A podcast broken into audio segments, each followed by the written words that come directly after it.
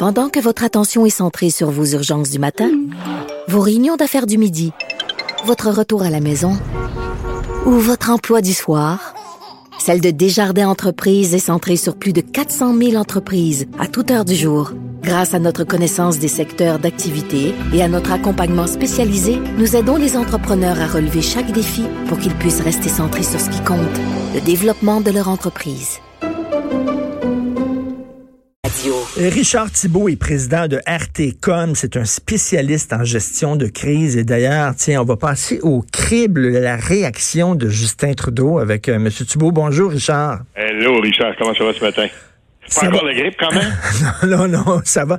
Ben, ça, ça, va, ça va, ça va inquiet quand même. Là. Je, je, Ah, je oui, l'avoue. oui, Toi, Richard, qu'est-ce que t'en, est-ce que tu es inquiet? Honnêt- Honnêtement, on, on- est toujours là à, se faire accuser quand on est un gestionnaire de crise d'exagérer les choses puis d'apeurer la population, alors que dans le fond, tu le disais tantôt avec beaucoup d'à-propos, notre objectif, c'est vraiment de tirer la sonnette d'alarme, mais surtout de dire aux gens, écoutez, l'objectif, c'est de se préparer.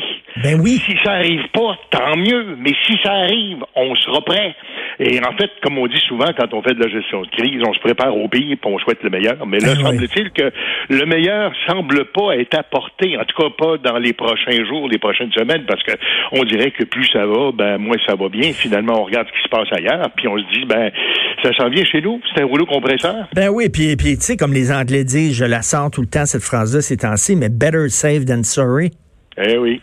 Eh oui. Vaut, mieux, vaut mieux trop réagir, puis finalement, on, finalement, on, on a vu ça trop gros, on a trop réagi. Vaut mieux ça qu'à un moment donné, tu réagis pas suffisamment. Et quand c'est le temps de réagir, il est trop tard, tu as perdu le contrôle, comme comme c'est le cas en Italie. Quand euh, on gouverne un État, Richard, on n'a pas d'autre choix que de se préparer à y faire face. Notre objectif, comme euh, enfin comme comme comme comme comme guide, parce que c'est ce qu'on devient, c'est d'informer la population, c'est de les rassurer, c'est surtout de démontrer qu'on est en contrôle, d'expliquer ce qu'on a fait et de quelle façon est-ce qu'on compte réagir. Et c'est à l'aune de ces de ces trois principes-là, si tu veux, que j'aimerais qu'on compare, puis c'est autour de nous, sans compter que je, je le fais avec d'autant plus de comment dire de en fait de plaisir, c'est un grand mot, mais je le fais avec d'autant d'autant plus de de de de de de- de- de- d'envie de, de renseigner nos, nos auditeurs que dans le fond on aura sans doute l'occasion d'y revenir puis d'en reparler. Je pense bien que ce dossier-là est pas prêt de se fermer. Non. Mais comparons comparons trois choses proches. Comparons la réaction des États-Unis, comparons la réaction canadienne. Je sais que tu, je- tu, tu veux qu'on parle de Trudeau et comparons la réaction du Québec. Alors donc, à l'aune de ces trois principes-là, informer, rassurer, démontrer qu'on est en contrôle, commençons par notre voisin du Sud. Lui, évidemment, il n'y a rien qui peut être de sa faute. Alors, c'est sûr que c'est pas à cause de lui que cette histoire-là est arrivée, c'est à cause de tout le monde.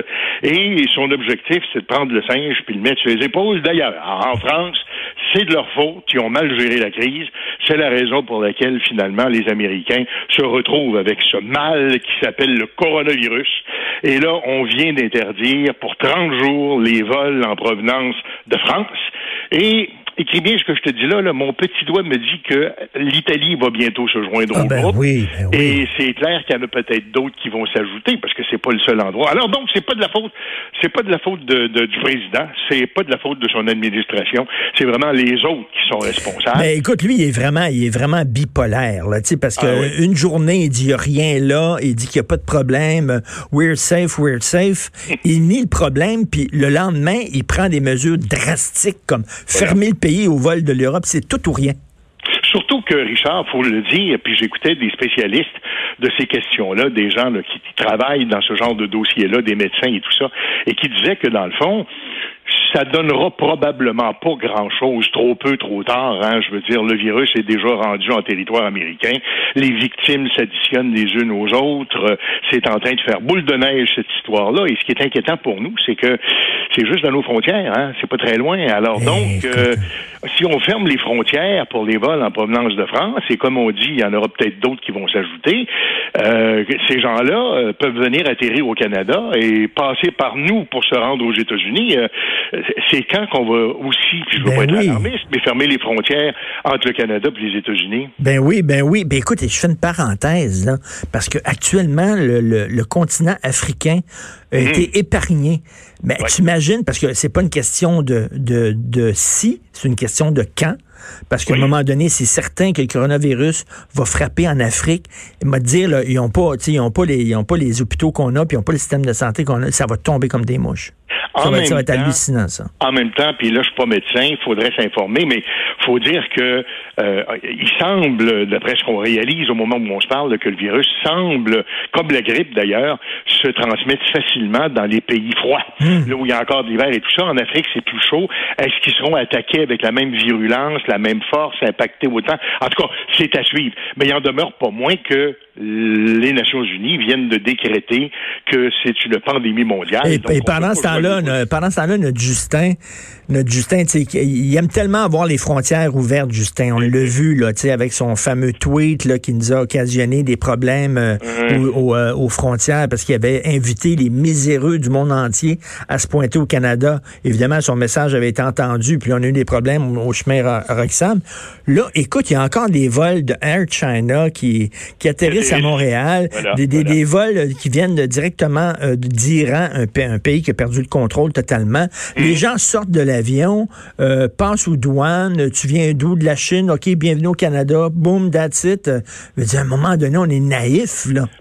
Pas plus de mesures de contrôle que Ben ça. non. Faut dire, faut dire une chose, Richard. J'écoutais euh, sa conférence de presse hier et faut quand même être conscient, puis à sa décharge, faut quand même dire que la santé, c'est une responsabilité des provinces. C'est pas, Hmm. en fait, c'est une responsabilité partagée à un certain point, mais c'est d'abord une responsabilité des, des provinces. Mais il en demeure pas moins que le fédéral a aussi un certain nombre d'outils dans ses poches. Et moi, ce que j'ai trouvé bizarre hier, honnêtement, puisqu'on en parle de sa déclaration, ça a été d'axer, euh, comment dire, son intervention sur le prix que ça va coûter, sur le price tag. là. Évidemment, Oui, c'est sûr oui. qu'on est riche, nous, il n'y a pas de problème. Il y a beaucoup, d'a- il y a beaucoup par- parlé d'argent.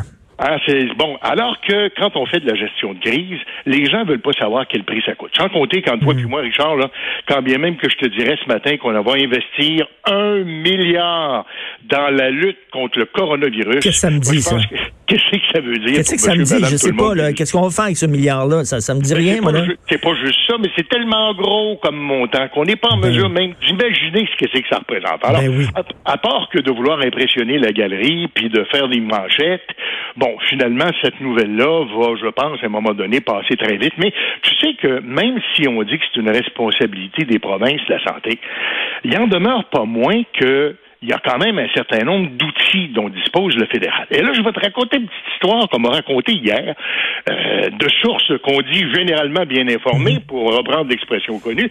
On a beaucoup parlé de ces jeunes hein, de la Beauce qui étaient partis en Italie et que finalement, on est obligé de rapatrier d'urgence à ces jeunes d'une classe scolaire qui avait ce projet-là de voyage, puis qui étaient quand même partis malgré l'avertissement.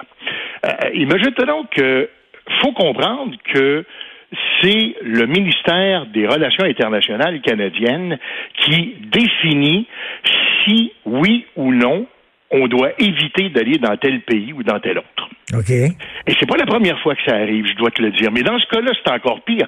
Parce que les responsables euh, me confiaient hier que, je leur posais la question, mais ma foi, c'était dans tous les journaux, on voyait ça partout. L'Italie est en train de s'effondrer sous le poids de cette maladie-là. Pourquoi vous avez laissé partir ces enfants-là? Et ce qu'on m'a répondu m'a tiré en bonne des jambes. On m'a dit, Écoute, tu sais que c'est le fédéral qui a le devoir de nous indiquer les pays où on doit aller, où on ne doit pas aller. Hein? C'est le ministère des Relations internationales qui fait ça. Et le problème, c'est que si un pays même s'il est dangereux, s'il n'a pas été identifié comme tel par les autorités canadiennes, tu ne peux pas te faire rembourser ton voyage par les assurances. Mhm, mhm. Alors donc, on a tellement retardé pour annoncer effectivement que ce pays-là, l'Italie, était sur la liste des pays à ne pas visiter. C'est là maintenant, mais on a tellement retardé à le faire que finalement, ces enfants-là sont partis à cause de ça. Alors donc, je veux dire, même, même si on dit, tu regarde, là, c'est une responsabilité euh, provinciale. Mais, mais, mais alors qu'on le savait depuis longtemps que l'Italie, Ah, voilà. là, c'est- c'est un foyer d'infection, là. T'as absolument raison. Alors, on le savait depuis longtemps. On a tardé, on a resté les mains dans les poches. On a tardé à décréter que l'Italie était un pays qu'il fallait éviter. Et pour cette raison-là, ben, il y a des gens qui se sont ramassés là-bas. Alors, même si on dit que c'est une responsabilité des provinces, le fédéral dispose quand même d'un certain nombre d'outils. Et moi, j'aurais aimé hier que le premier ministre nous fasse la liste de ces outils-là qu'il avait. Ben oui, ben oui. Ben, tu as tellement raison, Richard, que l'argent, hier, il parlait que qu'est-ce que ça dit, ça? Tu il me semble que si tu dis on va fermer, euh, je sais pas, on ne recevra plus d'avions qui proviennent de tel et tel pays. Là, je le vois. Là, c'est concret. OK, c'est quelque chose de concret. Mais on va débloquer un milliard de dollars. Oui, et. Ben, voilà. Voilà. Alors donc, je veux dire, si, tu parce qu'on dit quand même, c'est une responsabilité des provinces. C'est facile à dire, ça, c'est pas mon dossier. Mais il y a des choses que le fédéral a à sa portée et finalement, ben il ne les utilise pas. Alors, et là, tu sais, on revient, là, la, tempête de verglas, là, tu sais, la tempête de verglas. Tu sais, si, si, Lucien Bouchard nous avait dit, on va, on va débloquer un milliard, on s'en fout, mais tu sais, ils ont dit non, on va faire ça, ça, ça, ils vont ah. la fin. On va construire des lignes d'appoint, blablabla, puis ça. On va, là, c'était concret. Mais tu sais, s'il avait rien dit, on va débloquer un milliard de dollars pour régler la crise, rappelle-toi, informer, rassurer, montrer qu'on est en contrôle. Et à cet égard-là, puisque là, on a parlé de notre voisin du Sud, on a parlé de notre premier ministre canadien, moi j'aime bien l'approche de François Legault, qui veut un peu peut-être s'inspirer de ce que de ce qu'on a fait dans le temps de la crise du verre-là. Et il dit, bon, ben dorénavant, moi, tous les jours, je vais euh, tenir un point de presse où on va faire le point de là où on est rendu au Québec. L'objectif étant bien sûr d'informer, ben montrer qu'on est en contrôle. Alors honnêtement, je pense que c'est une très heureuse initiative qui devrait d'ailleurs être imitée par euh, tous les alarmistes de ce monde. L'objectif n'est pas d'alarmer la population, tu le disais tantôt, mm. mais de les informer, parce qu'honnêtement, là, on s'en va pas à un pique-nique dans le parc. Là. Mais non, de, les informer, mais franchement, de pas cacher la réalité, puis de dire, regarde, on veut pas semer la panique, mais c'est grave, c'est sérieux. Et il y a en plus tout un autre aspect qu'on on évacue par les temps qui courent, et c'est l'impact économique de ça. J'écoutais tantôt euh, ta, ta, conversation avec Michel. Oui, effectivement, cette nouvelle-là a un impact sur les bourses, puis on n'a pas fini d'en parler. Mais il en demeure pour moi que c'est un problème réel, ça. Quand on se retrouve en situation de pandémie, puisqu'on parle de gestion de crise, on se retrouve avec un problème de gestion des ressources humaines.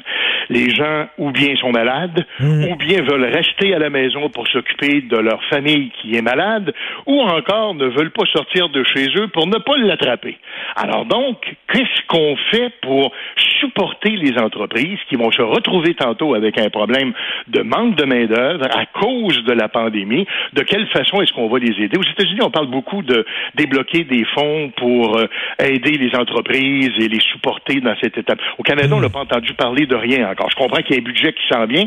Le, mais là, en tout cas, il a dit que si, euh, si, mettons, des gens doivent être en quarantaine, il va, il va les payer. Les gens ne perdront pas leur semaine de salaire. En tout cas, c'est ce que semblait dire. Et pour les entreprises là, qui se retrouvent avec 30, 40, 50% de leur personnel qui se présente. Attends une minute, en, pleine, en, pleine, pénurie de main-d'œuvre en plus. Là. Ben, tu vois, alors on fait quoi exactement pour supporter l'économie dans un contexte comme celui-là? Qu'est-ce qu'on a pensé comme mesure? Et surtout, et honnêtement, là, j'en profite pour lancer un appel aux entreprises. Ma foi, attendez pas euh, encore trois semaines, quatre semaines pour vous préparer à faire face aux problèmes, parce que tantôt, le pensez-y, là, comment allez-vous être capable de gérer votre entreprise quand 30, 40, 50% de votre personnel ne se présentera pas au bureau? Très bonne question. Ben, ils peuvent, ils peuvent contacter Richard Thibault, président de RTCOM, spécialiste en gestion de crise. Toujours intéressant de te parler, Richard. Merci beaucoup. au plaisir. Moi, je mets mon petit doigt de dit qu'on va s'en reparler bientôt. oui, malheureusement. Ben, malheureusement et heureusement, parce que j'aime te parler, malheureusement, le contexte. Salut. C'est un plaisir. Salut, mon ami. À tous les premiers ministres provinciaux et à tous les Canadiens, notre gouvernement est là pour vous.